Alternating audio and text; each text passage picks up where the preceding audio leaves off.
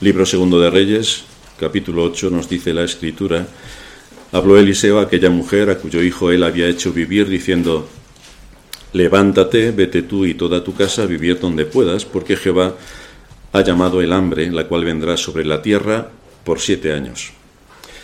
Entonces la mujer se levantó e hizo como el varón de Dios le dijo, y se fue ella con su familia y vivió en tierra de los filisteos siete años. Y cuando habían pasado los siete años, la mujer volvió de la tierra de los filisteos. Después salió para implorar al rey por su casa y por sus tierras. Y había el rey hablado con Giezi, criado del varón de Dios, diciéndole, Te ruego que me cuentes todas las maravillas que ha hecho Eliseo. Y mientras él estaba contando al rey cómo había hecho vivir a un muerto, he aquí que la mujer a cuyo hijo él había hecho vivir, vino para implorar al rey por su casa y por sus tierras. Entonces dijo Giezi, Rey, señor mío, esta es la mujer y este es su hijo, al cual Eliseo hizo vivir. Y preguntando el rey a la mujer, ella se lo contó. Entonces el rey ordenó a un oficial, al cual dijo, Hazle devolver todas las cosas que eran suyas y todos los frutos de sus tierras desde el día que dejó el país hasta ahora. Eliseo se fue luego a Damasco y Benadad, rey de Siria, estaba enfermo, al cual dieron aviso diciendo, El varón de Dios ha venido aquí. Muchas cosas estaban pasando en Israel sin que casi nadie se diera cuenta de la situación en la que se encontraban. La población en general vivía como si nada ocurriera, porque en realidad nada ocurría. Asumían que eran pueblo de Dios en base a la enseñanza de, sus antepasados y a la historia que ellos recordaban que había ocurrido desde que salieron de la tierra de Egipto. Por lo tanto, asumían que eran pueblo de Dios. Pero esta enseñanza que ellos asumían había sido bastante pervertida por los sacerdotes falsos impuestos por el impío rey Jeroboam desde que se dividió el reino. Estos sacerdotes falsos, por supuesto, que se ocupaban de tranquilizar las conciencias de todo Israel y de ofrecer sacrificios a los dioses falsos. Pero ¿cuál era la base sólida en la que se sustentaban las enseñanzas de estos falsos sacerdotes? Desde luego no era la ley de Dios, que tenían a su alcance, pero la ley de Dios había sido completamente silenciada bajo el signo de los nuevos tiempos. Estamos en el siglo XXI, diríamos hoy. Ellos decían, estamos en el siglo menos 12. Entonces, son los nuevos tiempos. El culto idolátrico había tomado la vida social y religiosa de toda la nación. Toda la nación engañada.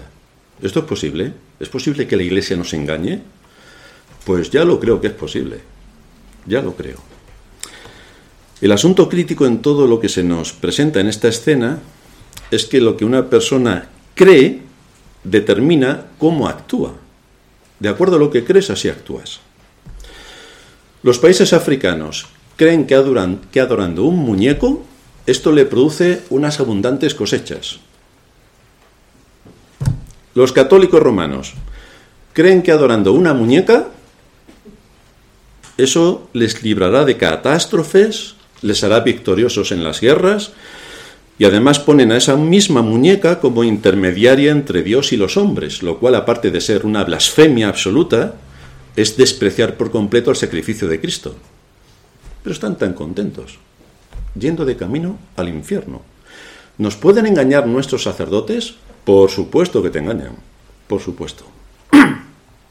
El mundo en el que vivimos, que no quiere creer en nada, vive de tal manera que está envuelto en un engaño colosal.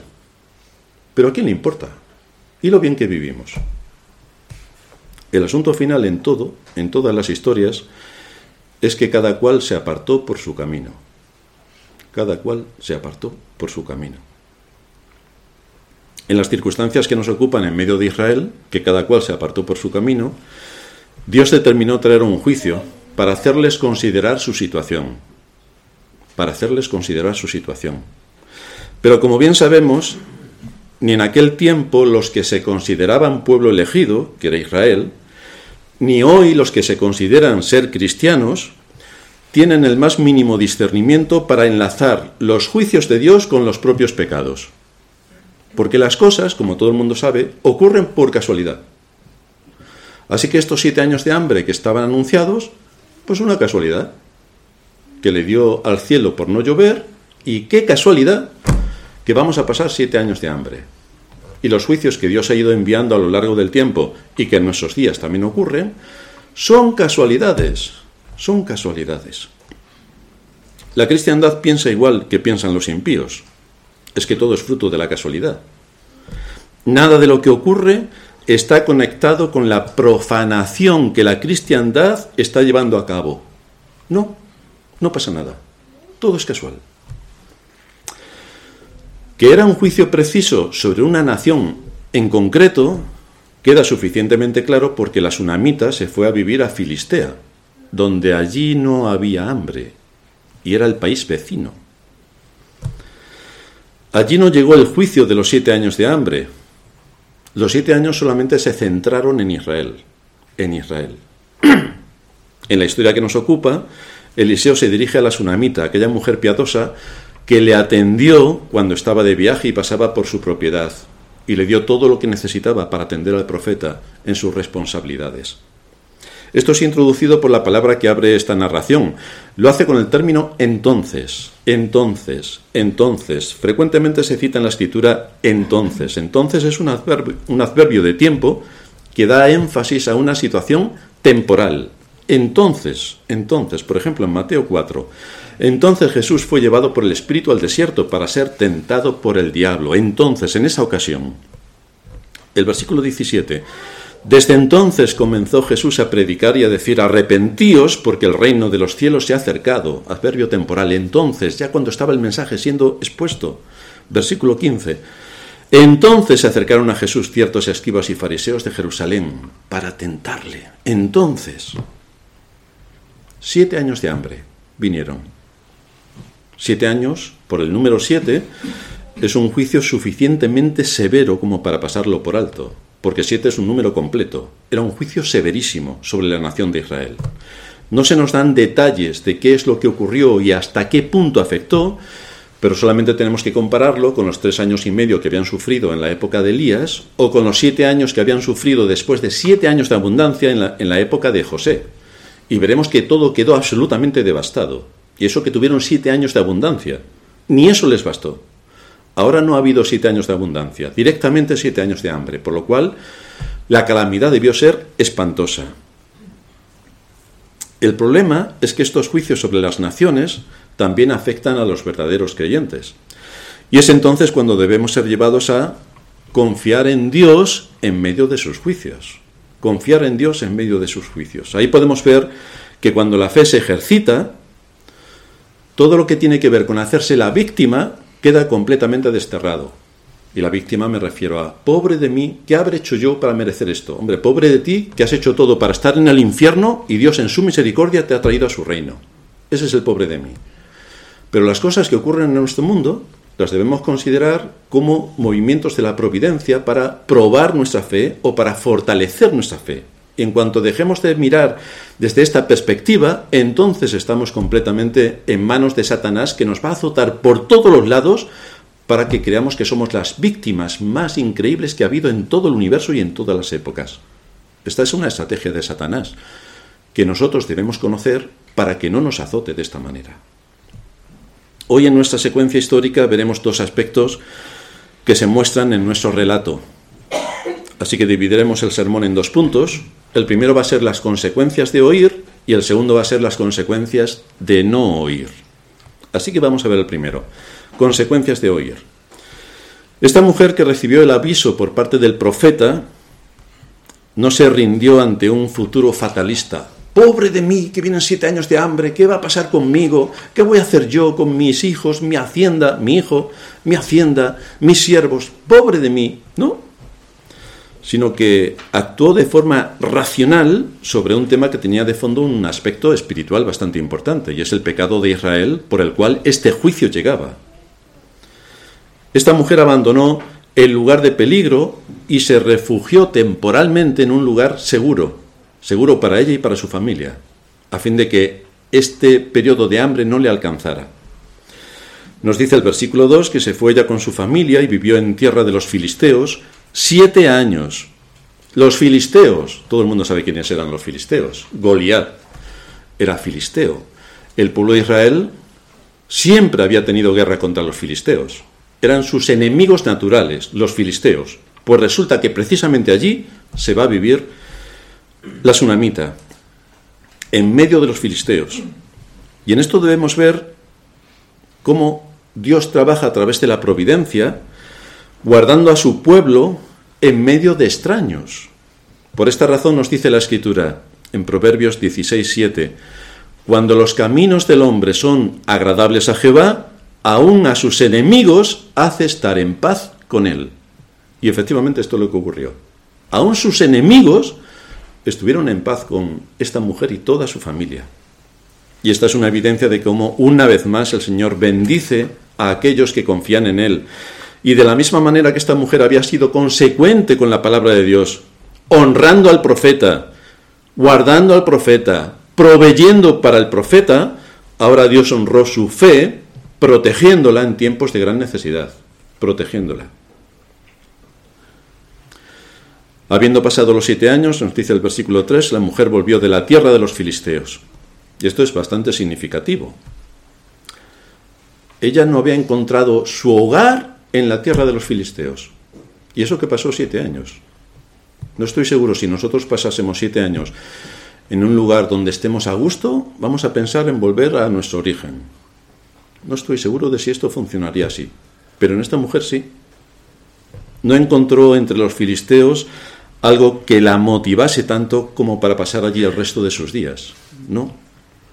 No buscó su lugar ni su hogar entre los filisteos, sino que mantuvo su identidad como creyente en medio del pueblo, aunque la mayoría era apóstata, pero mantuvo su identidad entre un pueblo pagano para querer volver a su pueblo de origen. Y esto nos pone ante un interesante ejemplo. ¿No dice la escritura que nosotros somos extranjeros y peregrinos en este mundo? A veces nos lo tendríamos que preguntar, porque parece que somos naturales de aquí, no extranjeros y peregrinos. Y esto es una pregunta que cada creyente se debe hacer, si es ah, extranjero y peregrino. ¿Cuántas de las cosas que ofrece este mundo atrapan nuestro corazón para no querer soltarlas? Porque pensamos primero, que no nos vamos a morir nunca. Y después, si por casualidad nos morimos, si por casualidad nos morimos, nos vamos a llevar todo lo que tenemos, todo lo que amamos. Amamos muchas cosas. El asunto es que todas estas cosas no nos aman a nosotros, porque son cosas. Pero nosotros sí que volcamos nuestro corazón para amar las cosas de este mundo. Más tarde o más temprano tendremos que abandonar todo lo que nos rodea.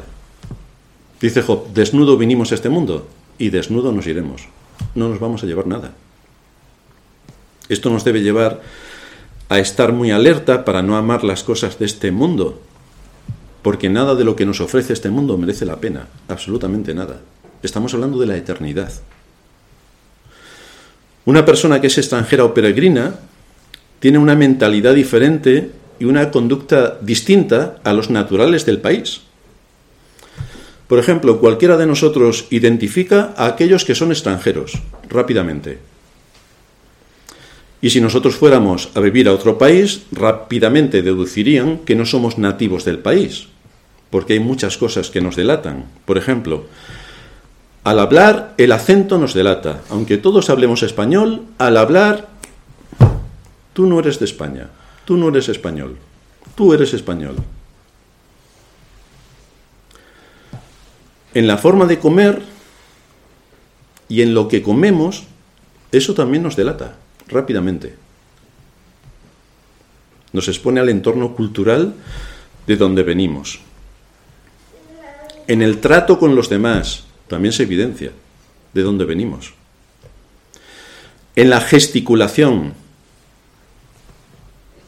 Cuando alguien está hablando, si es de otro país, gesticula de una manera que no es propio del país que la recibe o al país al que va. Toda la gesticulación también forma parte.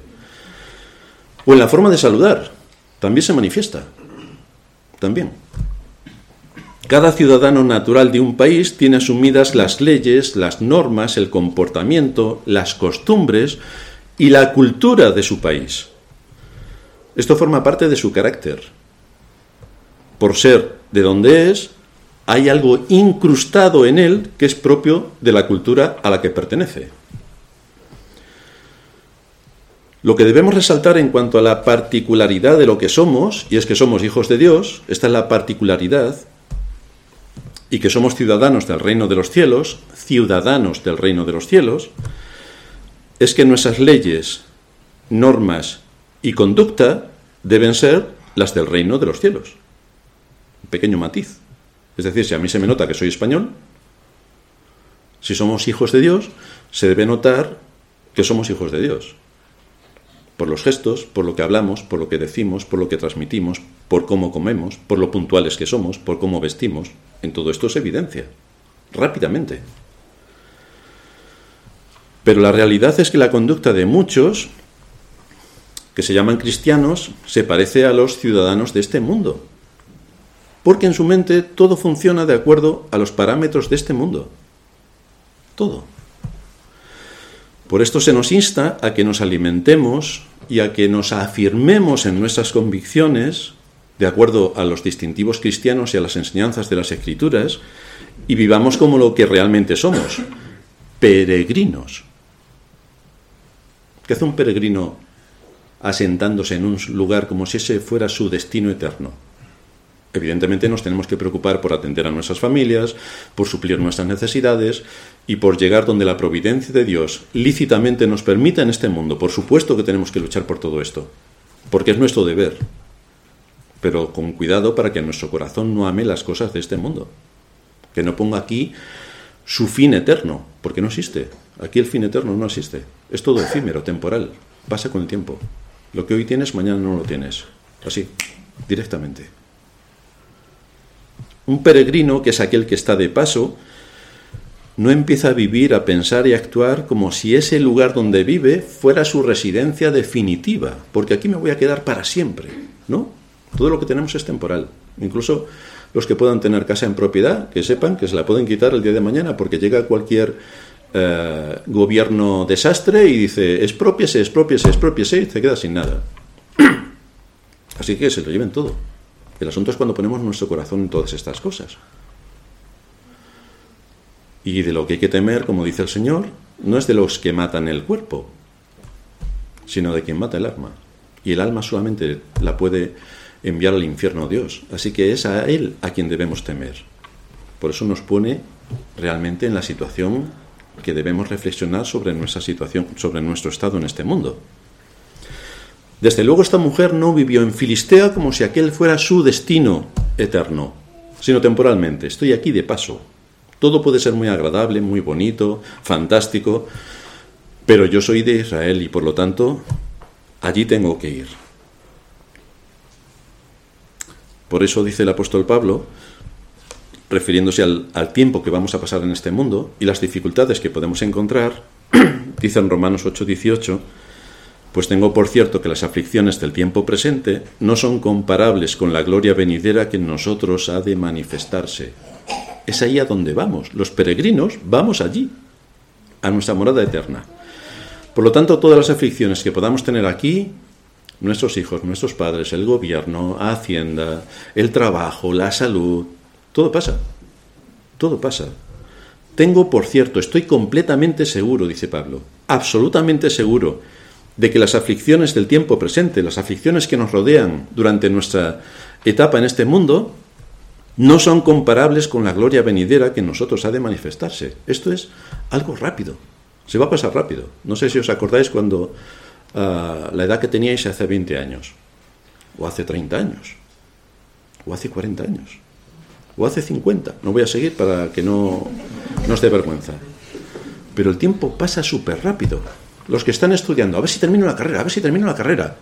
Terminarán la carrera, pasarán 20 años y dirán, hace 20 años que terminé la carrera. Pues sí. Todo pasa rápido, todo pasa rápido. Y el asunto es dónde estamos poniendo nuestro corazón y nuestra esperanza. ¿Dónde la estamos poniendo?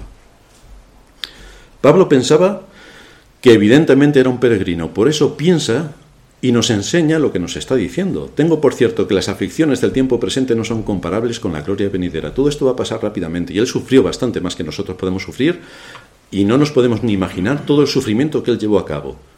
Pero es lo, la lección que nos enseña. Todas las aflicciones del tiempo presente no son comparables con la gloria venidera. Sea lo que sea que tengamos en este mundo es efímero. No va a durar... Ya sabéis que hay un refrán que dice que no hay mal que dure 100 años, evidentemente. En 100 años todos estamos muertos. Nadie estará aquí. Así que todo tiene fecha de caducidad. El asunto es cómo nos preparamos para lo que viene después.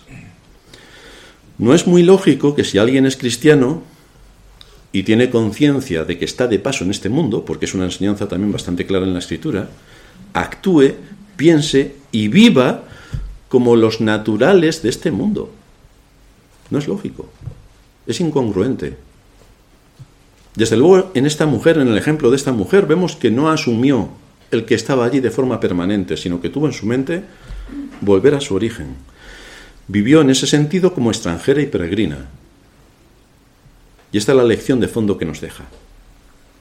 Pero aparte de eso, como bien sabemos, cualquier cosa, por mala que sea, es susceptible de empeorar.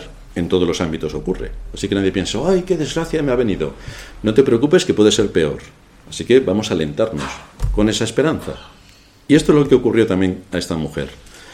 Esta mujer cuando se fue a Filistea, su hacienda pasó de manos, fue entregada a otras manos. Por eso nos dice el versículo 3 que después salió para implorar al rey por su casa y por sus tierras. No está claro si su propiedad había pasado a pertenecer a la corona, mientras que ella estaba en territorio filisteo, o si alguien se la había apropiado ilegalmente y ahora se negaba a poder devolverle la hacienda a esta mujer. Lo que queda claro es que la obediencia tiene consecuencias, y esto es lo que vemos en esta mujer. Normalmente las consecuencias son negativas para el interés personal, y esta mujer se encontró con que su propiedad había sido, eh, se le había quitado. La propiedad privada, aunque en el mundo en el que vivimos pues los mandamientos no pintan absolutamente nada, y que vamos a, decir de aquellos que gobiernan que los mandamientos para ellos son inexistentes. Pero la propiedad privada, por mucho que diga la izquierda, entra dentro del octavo mandamiento. No hurtarás. Si no puedes hurtar, es que lo que vas a hurtar pertenece a alguien. Por lo tanto, es propiedad privada. Esto lo defiende la ley de Dios, la propiedad privada. Octavo mandamiento, Éxodo 20, 15. Pero esto es lo que hacen habitualmente los gobernantes, esquilmar al ciudadano no para que pague impuestos, sino esquilmándolo para chuparle la sangre hasta donde pueda, a fin de saciar a los suyos y todo su entramado mental que no llegamos a saber hasta dónde llega. Pero esto es, según la escritura, sustraer de su legítimo dueño una propiedad, aunque sea económica, bajo engaño o coacción, lo de coacción es exactamente lo que hacen los gobiernos.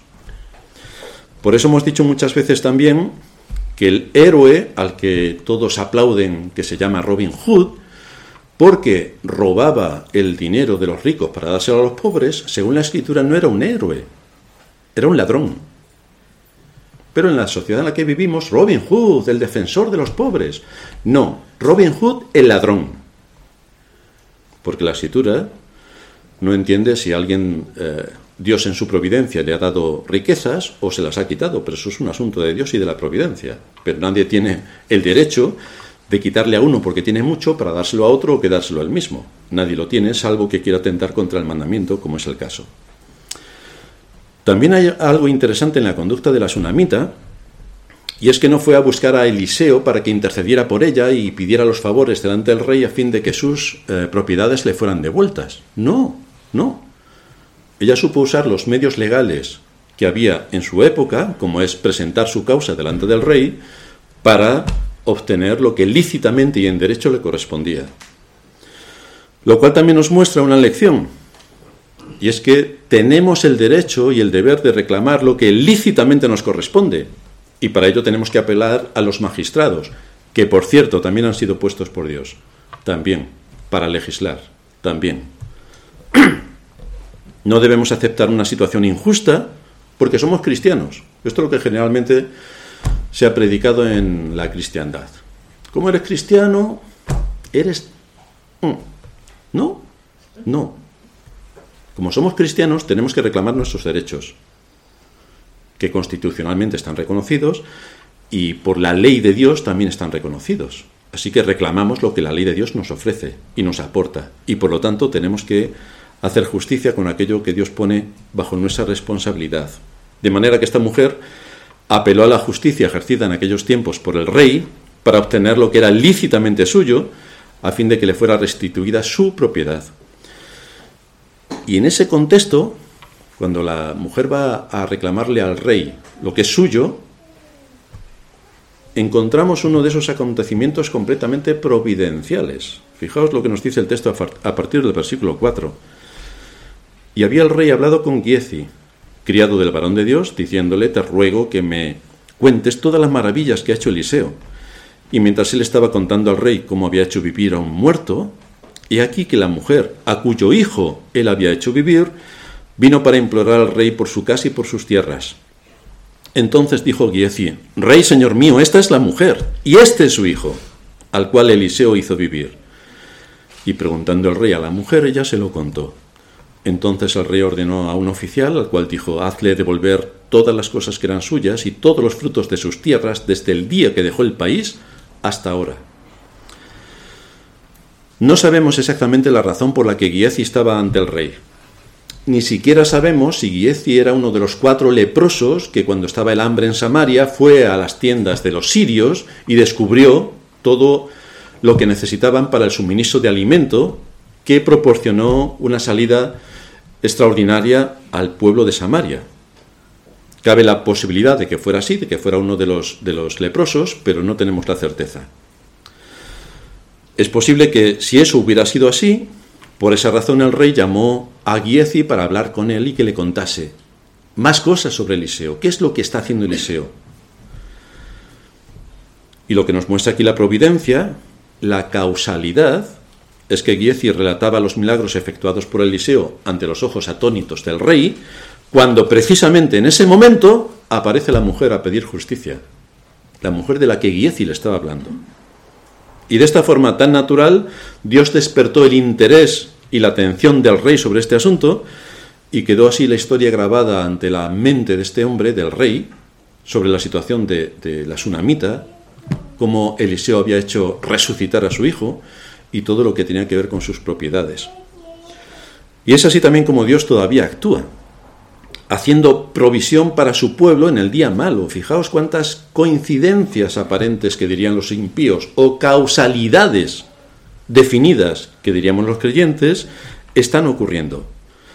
Hay cosas que a nuestros ojos están ocultas, pero que Dios está tejiendo un tapiz en la historia que nosotros no podemos ver y que todas las cosas están súper coordinadas con todos los eventos que ocurren a nivel mundial y con todos los integrantes que viven en este mundo y con todos los sucesos naturales. Dios está gobernando absolutamente todo. Nada se escapa a su propósito eterno. Lo que para el impío es una casualidad, para el creyente es una causalidad. En el Salmo 107, versículo 43, después de contar las bendiciones del Señor sobre aquellos que suplicaron su ayuda, dice el salmista, ¿Quién es sabio y guardará estas cosas y entenderá las misericordias de Dios? ¿Quién es sabio y entenderá cómo Dios se mueve en medio de los tiempos, a través de las personas, con todos los movimientos que ocurren, con todos los habitantes del mundo y cumple sus propósitos en todo esto? Es realmente sorprendente todo lo que Dios hace, pero lo hace, lo hace. La voluntad de Dios está sobre todos los acontecimientos de los hombres. Esto es lo que debemos considerar atentamente al ver cómo Dios actúa por medio de su providencia en todo el orbe. A esta mujer le fueron devueltos sus bienes, una mujer en la que destaca su obediencia, su disposición para someterse a la palabra de Dios, su atención y su piedad en medio de las pruebas y dificultades enormes que tuvo en su vida, pero cómo el Señor recompensó apropiadamente su fidelidad. Sin embargo, para que nadie piense, bueno, si yo hago bien las cosas y honro a Dios, entonces voy a ser rico en este mundo. No voy a tener enfermedades, todo me irá fantásticamente bien. Bueno, Dios no está obligado a... Si nosotros actuamos rectamente, Dios no está obligado a bendecirnos abundantemente para que nosotros nos hacemos de todo lo que este mundo nos puede dar. No, no es así como funciona. No estamos comerciando con Dios. No es yo te honro y tú me das. No, no. Quien piense tal cosa va en contra de toda la enseñanza de la escritura.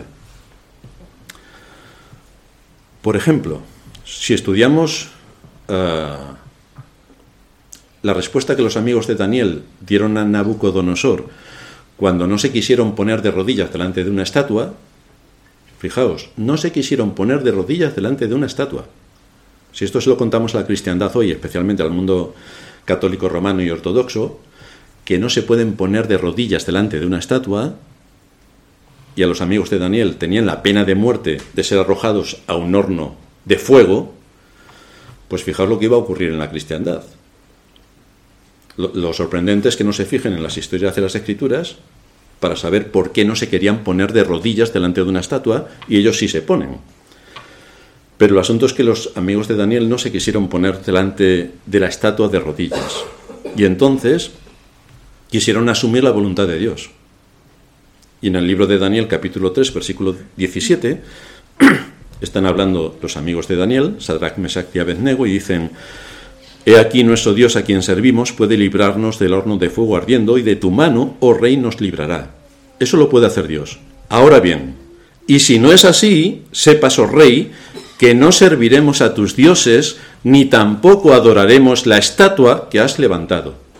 Lo que están diciendo es, están reconociendo la soberanía de Dios. Si Dios quiere, nos va a librar. Ahora, si no quiere, tampoco pasa nada porque todo está en la voluntad de Dios. Reconocemos la soberanía de Dios sobre todos los asuntos de esta vida. De manera que, como decía antes, el cumplimiento de nuestro deber tiene el propósito de honrar a Dios. Pero no queremos comerciar con Dios para recibir algo a cambio de nuestra obediencia. No, no. Estos jóvenes creían en Dios, confiaban en Dios, pero sobre todas las cosas habían determinado en su corazón ser fieles y no ponerse de rodillas ante una estatua porque viola los mandamientos. El segundo, no te harás imagen ni ninguna semejanza, no te inclinarás a ella, ni las honrarás. Por lo tanto, lo tenían más que claro. ¿Cómo iban a violar un mandamiento, el segundo de la ley de Dios? Claro, ya sabéis que la cristiandad, el mundo católico romano, para no violar este mandamiento, directamente lo quita. Y así, quitamos la ley, se acabó la historia. Pero el mandamiento está. Estos hombres sabían que Dios podía tener otros planes y podía matarlos, evidentemente, pero estaban dispuestos a someterse a la voluntad de Dios, porque descansaban en Dios, descansaban en Dios.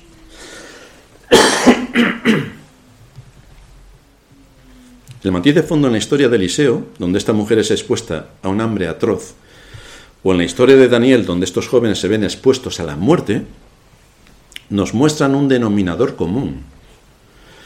En los dos acontecimientos está la determinación de sus protagonistas de someterse a la voluntad de Dios, sea lo que sea que ocurra, sea lo que sea que ocurra. Trasladándolo a algunas situaciones en las que nos podemos ver envueltos, tenemos que llamar la atención para considerar ciertos asuntos. Tenemos, estos son ejemplos, tenemos a alguien que puede estar pasando por una situación terrible, por un quebrantamiento económico o por una enfermedad gravísima. Y en ese contexto hay hermanos que se acercan y dicen, no te preocupes, el Señor te sanará. Pero encontramos alguna promesa en las escrituras que diga, cuando tú estés enfermo yo te voy a sanar, firmado. ¿Hay alguna promesa que hable de esto? Y si no hay ninguna promesa que hable de esto, porque los evangélicos particularmente tienen esa predisposición a decirle a quien está enfermo o quien está en peor situación que el enfermo que no se preocupe, que el Señor le sanará. ¿Por, qué tienen esa ah, intencionalidad que además es contraria al espíritu de la escritura? Sanará si Dios quiere y si Dios no quiere no sanará. Pero nosotros no podemos decir sanará. Una afirmación de esa categoría entra dentro de lo que se denomina tentar a Dios. Tentar a Dios. Por lo tanto, aquella persona que dice, no te preocupes, el Señor te sanará, está cometiendo un pecado terrible, porque está tentando a Dios. Está tentando a Dios. Además de crear una falsa esperanza en la persona que está pasando por una dificultad y además de engañarla. Así que lleva tres, tres pecados en uno. Hay momentos en que nuestros familiares o nosotros mismos estaremos en una situación tan grave que solo podemos esperar la muerte, porque a lo mejor hasta nos morimos. Así que, lógicamente, hay situaciones en las que vamos a esperar la muerte. Pobre Sorín, tiene 118 años y todavía está con nosotros. Y se ha resfriado, pues lo normal es que con 118 años y un resfriado se muera. Pero no podemos decir, no te preocupes, Sorín, 118 años, vas a llegar a los 180. Porque eso es tentar a Dios. Este es un ejemplo exagerado, pero para ver lo que en situaciones normales la gente puede, la gente creyente puede llegar a decir. Hay enfermedades que nunca se quitan y que la persona tiene que soportar durante toda su vida y tenemos que orar para que el Señor consuele a esa persona, la aliente, la ayude, la atienda, mantenga su fe. Pero no tenemos que traer al corazón del hermano el engaño de decirle que el Señor le quitará la enfermedad porque nosotros lo digamos. Yo decreto. Pues decrétale al gobierno a ver si pagas menos impuestos y verás tú lo que te va a decir. Hay personas mayores que por su edad se acercan inevitablemente al final de su vida.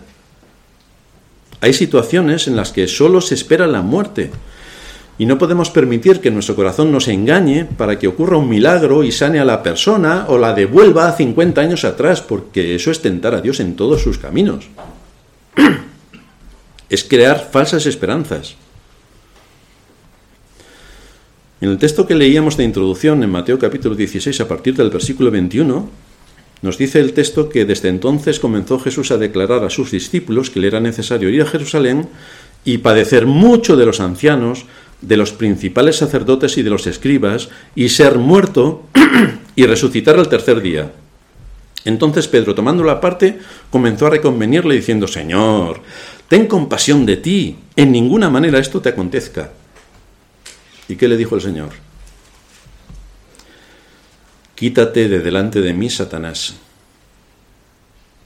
Vaya, le llamó Satanás, porque Dios tiene unos planes lógicos de acuerdo a su voluntad divina y el ser humano pues va por libre. Y en este caso el Señor ya les había anunciado lo que iba a pasar el Hijo de Dios, el Dios encarnado, les estaba anunciando lo que iba a pasar. Y Pedro tranquilamente dijo, no, no, no, estás equivocado. Que nada de todo esto te tenga que ocurrir. Quítate de delante de mí, Satanás, me eres tropiezo porque no pones la mira en las cosas de Dios, sino en las de los hombres. Y esta conducta de Pedro es la que muchas veces hacen los creyentes. De manera que es una advertencia bastante severa para ser prudentes en transmitir Consuelo en tiempos de aflicción, consuelo, pero no falsas promesas y por supuesto no tentar a Dios. Tenemos que transmitir consuelo, aliento, ayuda en lo que podamos. El ejemplo de esta mujer nos muestra que debemos cumplir con nuestra responsabilidad y dejar las circunstancias en las manos de Dios. Como dice un comentarista, si hacer lo recto significa que vamos a arruinarnos y sufrir pérdida, eso es un asunto de Dios las consecuencias están en sus manos, pero el deber está en la nuestra. Nuestro propósito en esta vida es hacer lo que a Dios le agrada, sin importar el coste y sin importar tampoco las consecuencias. Este es nuestro deber. Difícilmente, cuando estamos ante esta situación, mm, nos paramos a considerar las consecuencias, sobre todo si no son perjudiciales, pero lo deberíamos hacer delante de Dios. En segundo lugar, vamos a ver las consecuencias de no oír. Después de ver la situación y las expectativas y las experiencias de la mujer de Sunem, de la Sunamita, el Espíritu Santo recoge en este capítulo 8 algo interesante en el versículo 7. Eliseo se fue luego a Damasco. Esto estaba en Siria. Hoy es capital de Siria. Cuando Dios trae un juicio sobre su pueblo, cuando Dios trae un juicio sobre su pueblo, generalmente viene acompañado de una gran sequía espiritual. Esta es la diferencia que podemos tener entre cuando Dios somete a su pueblo a diversas pruebas, en las que no falta su palabra para fortalecer y alentar al espíritu cansado, respecto a cuando Dios somete a su pueblo a un castigo donde sí que desaparece su palabra, por completo. En Isaías capítulo 30, versículo 20 nos dice el profeta, bien que os dará el Señor pan de congoja y agua de angustias. Con todo tus maestros nunca más te serán quitados, sino que tus ojos verán a tus maestros. Así que en medio de la congoja y la angustia, el Señor promete que tendrá maestros que, que enseñarán a su pueblo para alentarle, para guiarles, para consolarles, por medio de sus siervos, este, desde donde se transmite la palabra. Pero es en medio del castigo cuando el pueblo de Dios se queda como oveja sin pastor. Sequía absoluta. Esta es una de las aflicciones que el pueblo de Dios puede experimentar si sus caminos no son rectos y si no quiere oír la amonestación por parte de sus pastores. Entonces, ¿no quieres oír a tus pastores? Pues los pastores se te quitan. A ver a quién oyes porque eso es lo que nos encontramos en la cristiandad. El pueblo evangélico no ha querido oír la palabra de Dios. Nuestros maestros antepasados, los puritanos, nos enseñan absolutamente todo lo que tiene que ver con las grandes doctrinas. ¿Qué hace el pueblo evangélico de hoy? Anula por completo a todos sus maestros. Pues ahí está. No sirven a los baales de casualidad, pero le cambias el nombre y sirven a los mismos. Tenemos en las iglesias circos ambulantes. Hay payasos, titiriteros, mímicos, eh, fiesta, holgorio. Yo no sé si alguien que quiere estudiar ciencias exactas iría a una universidad donde se dan ese tipo de clases, porque tu conocimiento sería nulo por completo. Si alguien quiere ser cirujano eh, cardiovascular y en las clases hay lo que hoy hay en la mayoría de las iglesias, desde luego podrá contar chistes, pero no operar de corazón a nadie. Pero si estamos, ¿no queréis escuchar la palabra de Dios?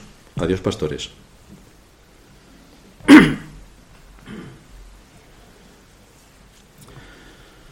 Esto es exactamente lo que ocurría con Israel en los días de sequía que habían también eh, asolado el reino de Israel cuando reinaba Acab, padre de Joram precisamente, en tiempos de Elías, tres años y medio de sequías. Allí no había ninguna indicación de que Elías estuviera predicando durante esos tres años y medio. La palabra de Dios se cerró.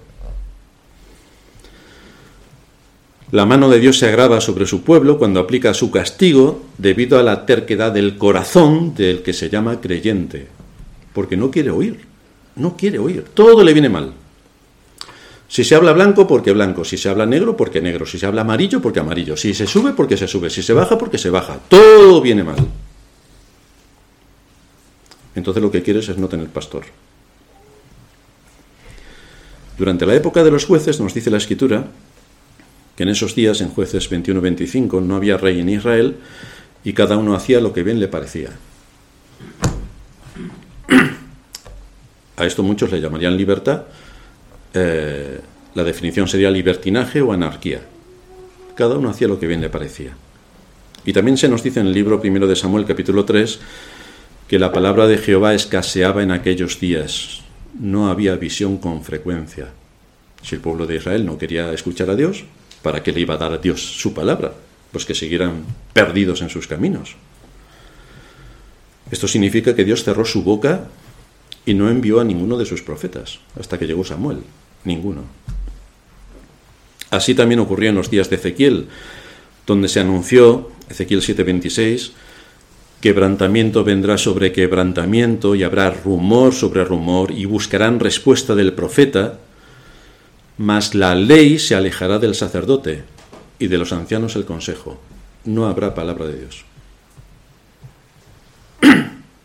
La más solemne, terrible, y amarga de todas las indicaciones de la ira de Dios es cuando Él detiene su espíritu y cierra la boca de sus ministros. Eso es lo que ha querido la cristiandad. Pues eso es lo que tiene. Dice el profeta Amos en el capítulo 8, versículo 11. He aquí vienen días, dice Jehová el Señor, en los cuales enviaré hambre a la tierra, no hambre de pan, ni sed de agua, sino de oír la palabra de Jehová. Y no hay cómo alimentarse, no hay cómo alimentarse. Así que lo que aparece aquí en este versículo 7 es mucho más de lo que a simple vista podemos deducir. Eliseo se fue luego a Damasco. Esta simple frase nos indica que el profeta había dejado Samaria y había abandonado por completo a Israel, lo cual nos muestra que su ministerio había acabado allí. ¿No queréis escuchar? Pues no tendréis la palabra de Dios. Ya que se negaban a escuchar a Dios, entonces Dios quita su palabra de en medio de ellos. Esto nos muestra que entre quienes se llaman pueblo de Dios hay una indisposición que les lleva a no querer escuchar, no querer escuchar, no querer escuchar. Ya he dicho en otras ocasiones que leemos el libro del profeta Jeremías y siempre es no, no, no queremos, no haremos, no queremos, no queremos, no queremos, no queremos. Todo es criticable. Si Jeremías hace una cosa, porque la hace, si no la hace, porque no lo hace. O lo que al Señor le pasaba. Llega Juan, que está en el desierto, no come ni bebe, y decís, demonio tiene. Llega el Hijo del Hombre, come y bebe y le decís, es un comedor y un bebedor. Entonces, ¿en qué quedamos? Si come porque come, si no come porque no come, pero si se os viene a anunciar la palabra de Dios, ¿por qué no abrís vuestros oídos y vuestros corazones para escuchar la palabra? No miréis al mensajero, mirad el mensaje, el mensaje, que es para alimentar vuestras almas. Esto es lo que se repite continuamente en las escrituras. Mirad el mensaje.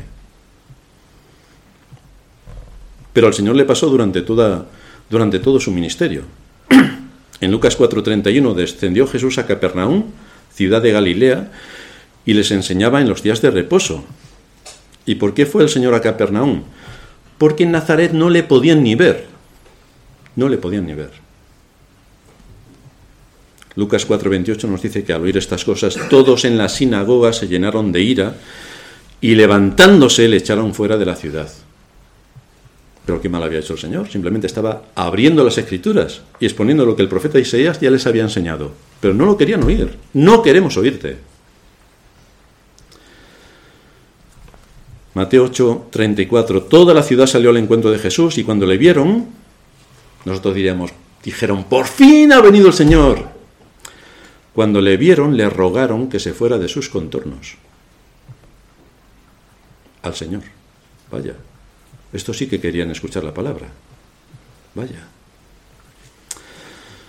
Mateo 12, 14. Salidos los fariseos tuvieron consejo contra Jesús para destruirle. Sabiendo Jesús esto, se apartó de allí y le siguió mucha gente. Pero lo que vemos es que el Señor no podía hacer su trabajo. No podía predicar con naturalidad. No podía estar tranquilo exponiendo la palabra de Dios. No. Marcos 6.5 no pudo hacer allí ningún milagro, salvo que sanó a unos pocos enfermos poniendo sobre ellos sus manos. Y estaba asombrado de la incredulidad de ellos. Asombrado de la incredulidad. No te queremos oír. Es decir, se nos abren las escrituras, se nos explican las escrituras y la respuesta es, no te queremos oír. Pues así estaba Israel en tiempo de Eliseo.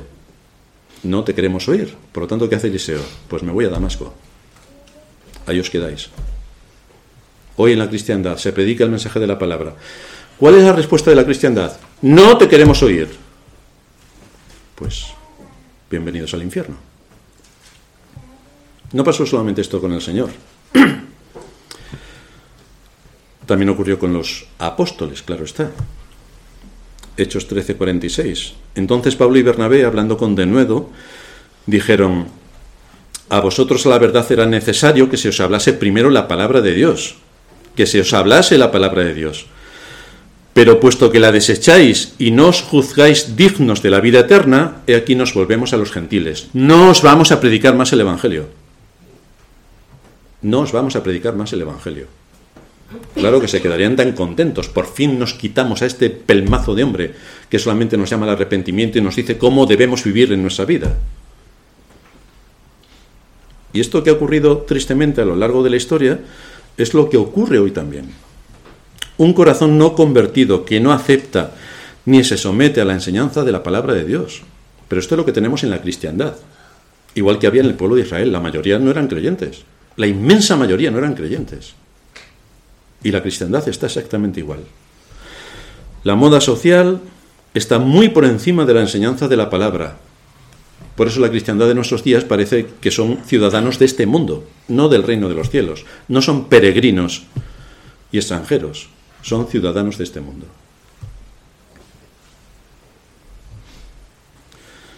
Una de las mayores bendiciones que Dios nos da es cuando en medio de su iglesia hay pastores que nos apacientan con ciencia y con inteligencia. Esa es una de las grandes bendiciones.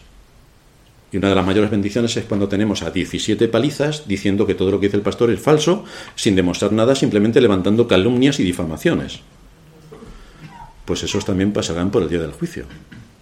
Pero si una iglesia está sana y mantiene su unidad y su paz y se expone con rigor a las enseñanzas de las escrituras, yo me pensaría mucho atentar contra la unidad y la paz y contra los ministros que atienden esa iglesia. Me lo pensaría bastante, me lo pensaría bastante. El pueblo de Israel, desde luego, no se lo pensó. Siempre estuvo en contra de los profetas que Dios les fue enviando. Estuvo en contra de nuestro Señor Jesucristo, a quien crucificó. Y estuvo en contra de los apóstoles. Así que no podemos esperar mucho distinto de nuestro mundo. ¿A qué conclusión nos lleva todo esto? Pues es interesante porque si vemos por una parte a la tsunamita siendo muy sensible a lo que la palabra de Dios le decía, y era consecuente, y su vida de piedad lo demuestra, su vida de piedad lo demuestra, por otra parte, nos encontramos a Israel como desprecia por completo al profeta.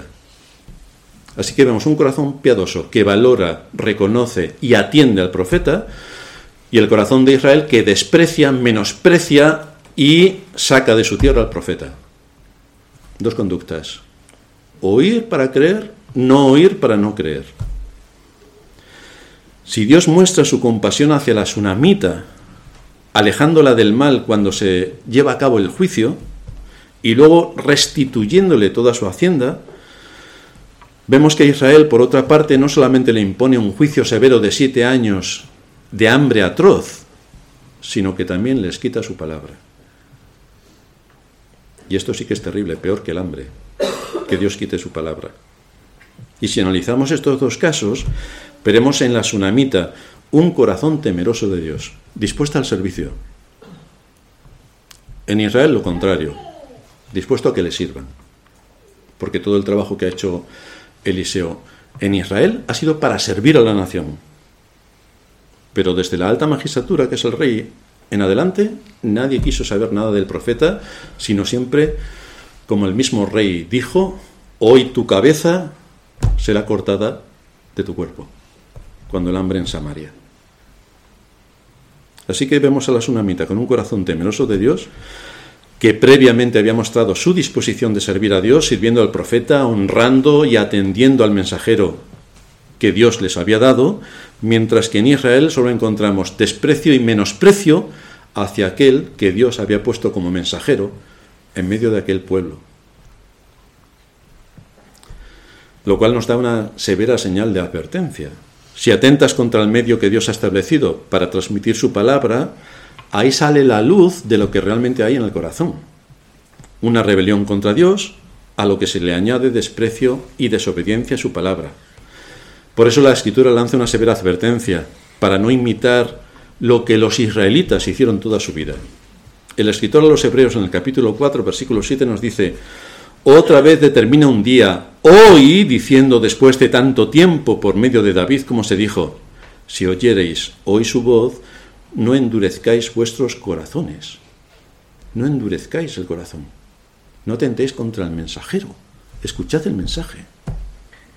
El mensaje, cuando se hablan las escrituras desde el púlpito, siempre tiene que ver con la enseñanza que Dios da y cómo se aplica en los distintos ámbitos de la vida. Cómo Dios siempre pone a nuestra disposición el arrepentimiento. Cómo podemos buscar a Dios a través del arrepentimiento y suplicar el perdón de nuestros pecados. Cómo el Señor nos restaura y nos trae a la vida. Cómo atiende nuestra necesidad. Cómo es eh, correspondiente con nuestra situación. Lo que Dios mira es un corazón atento a su palabra, una disposición que aplique la palabra a las situaciones particulares de la vida. un corazón que actúe bajo el temor de Dios y desde luego que haya un espíritu sensible a su palabra, porque la palabra es para todos, para el que predica y para todos los que la oyen. Si eres un verdadero hijo de Dios, tu conducta y tu disposición será la de la tsunamita. Es la conducta. Es a ella quien Dios atendió, cuidó y protegió en medio de todos los malos tiempos en los que le tocó vivir. ¿Y cómo cuida Dios a su pueblo hoy? ¿Cómo lo cuida? ¿Haciendo milagros portentosos que nos dejan boquiabiertos? Pues Dios nos cuida también por medio de su palabra. Hoy abrimos la palabra del Señor y llega a nuestras conciencias, a nuestros corazones. Ese es el propósito, que afecte a nuestra conciencia, a nuestro corazón, que nos instruya, que nos guíe, que nos alimente, que nos siga haciendo ver a Cristo en medio de todas las situaciones, que nos muestre como el Dios de la providencia organiza todos los eventos para cumplir sus propósitos eternos, para que podamos honrarlo en medio de las situaciones donde Él nos pone. Y sobre todo nos lleva a Cristo, que es el que construye su iglesia, es el que establece su iglesia por medio de su Espíritu. Él es el Rey a quien debemos obediencia. Nos dice la Escritura que en Cristo están escondidos todos los tesoros de la sabiduría y del conocimiento todo lo que lees se revela desde la iglesia. Cuando la iglesia cumple su papel, se revela desde la iglesia. Cuando las escrituras son abiertas por medio de aquellos que nos predican. Es entonces cuando cada día del Señor podemos alimentar abundantemente nuestro corazón. Podemos encontrar eh, consuelo en medio de nuestra aflicción. Podemos ver cuáles son las maquinaciones del maligno para azotarnos y para someternos. Podemos descubrir sus engaños y podremos entonces luchar con energía allí donde Dios nos ha puesto. Pero también conociendo cuál es el papel que cada uno tiene. Cuál es el lugar que ocupa dentro del cuerpo de Cristo, porque todos aquí venimos como miembros de un cuerpo. Y cada miembro del cuerpo tiene una función. Lo que cada uno necesita saber es cuál es mi función dentro del cuerpo cómo aporto al cuerpo, cómo contribuyo para la edificación del cuerpo de Cristo, cómo edifico dentro del cuerpo de Cristo, porque no somos ah, invitados de piedra, que venimos, nos suelta el predicador el sermón hasta la semana que viene, ya no tengo nada más que hacer. Hay algo mucho más que hacer. Hay que orar los unos por los otros, hay que tendernos los unos a los otros, hay que tenernos eh, en cuenta los unos a los otros cuando cada uno sabe la función particular que tiene dentro del cuerpo de Cristo, contribuye a la edificación del cuerpo, contribuye a mantener la paz y la unidad. Y es en ese contexto cuando Cristo es honrado, cuando Cristo es enaltecido y cuando el Dios Trino es adorado. Todos nos unimos, como estaba dando eh, la introducción Sorín, todos nos unimos como un cuerpo para adorar al Dios Trino. Es a él a quien venimos a adorar hoy. Él es, quien nos enseña por medio de su Espíritu. Es Cristo quien está en medio de nosotros edificándonos. Por lo tanto, todo confluye, cuando rendimos el culto de adoración a Dios, en la gloria de su nombre y en el bien de su pueblo. Nosotros escuchamos la palabra y nosotros tenemos ahora todas las herramientas para seguir viviendo en este mundo como extranjeros y peregrinos sin perder de objetivo nuestra patria celestial. Todo lo que Cristo ganó para nosotros en la cruz. Terminamos en oración. Padre nuestro que estás en los cielos, gracias te damos por mostrarnos en este nuevo relato histórico cómo hay una disposición de aquellos que has llamado a la salvación para someterse con temor a tu palabra y actuar en consecuencia, mostrando por sus frutos las obras de lo que la obra de lo que tú has hecho por medio de tu espíritu en su corazón y como también encontramos a un pueblo apartado de ti, que lejos de enlazar el juicio que les sobrevenía con la situación espiritual en la que se encontraban, más bien rechazan todo tipo de enseñanza de tu palabra y desprecian al mensajero que tú habías puesto en aquel momento. Así que te rogamos que nos ayudes para ver también cómo esto se aplica a nuestra situación particular y cómo somos llamados a unir nuestras fuerzas para luchar contra el enemigo común que tenemos, que es Satanás y el mundo en el que vivimos. Ayúdanos a tener una mente espiritual para detectar todo lo que influye y afecta a nuestra salud espiritual. que nos guíes para rendirte el culto y la adoración que solamente tú mereces y que podamos contribuir en medio de tu iglesia para la extensión de tu reino. Es en Cristo Jesús, nuestro Señor, que te pedimos estas cosas. Amén.